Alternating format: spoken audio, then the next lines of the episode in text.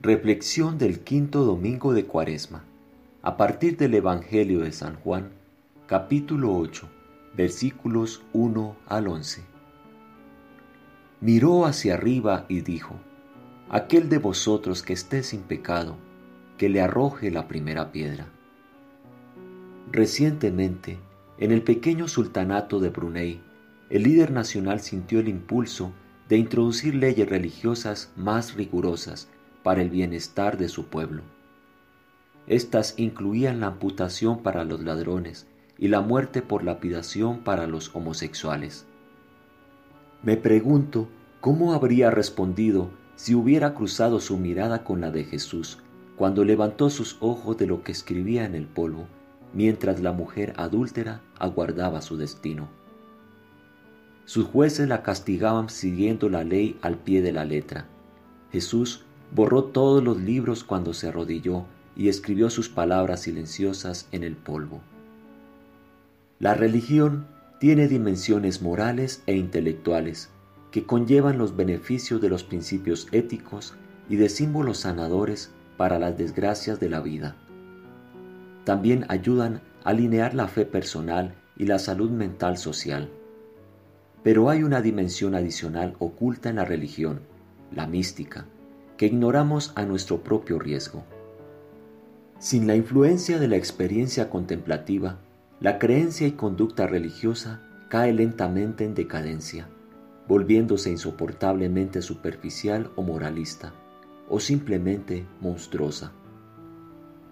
Cuando estás convencido de que Dios está de tu lado, comienzas a hablar en nombre de Dios, y luego, si otros te empiezan a escuchar, pronto llegarás a creer que eres Dios.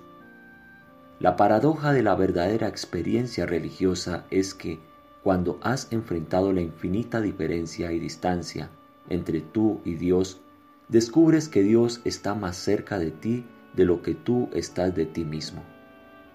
Luego, eres atraído a un proceso de unión transformativa que es la contracara de la identidad. La unión hace la diferencia.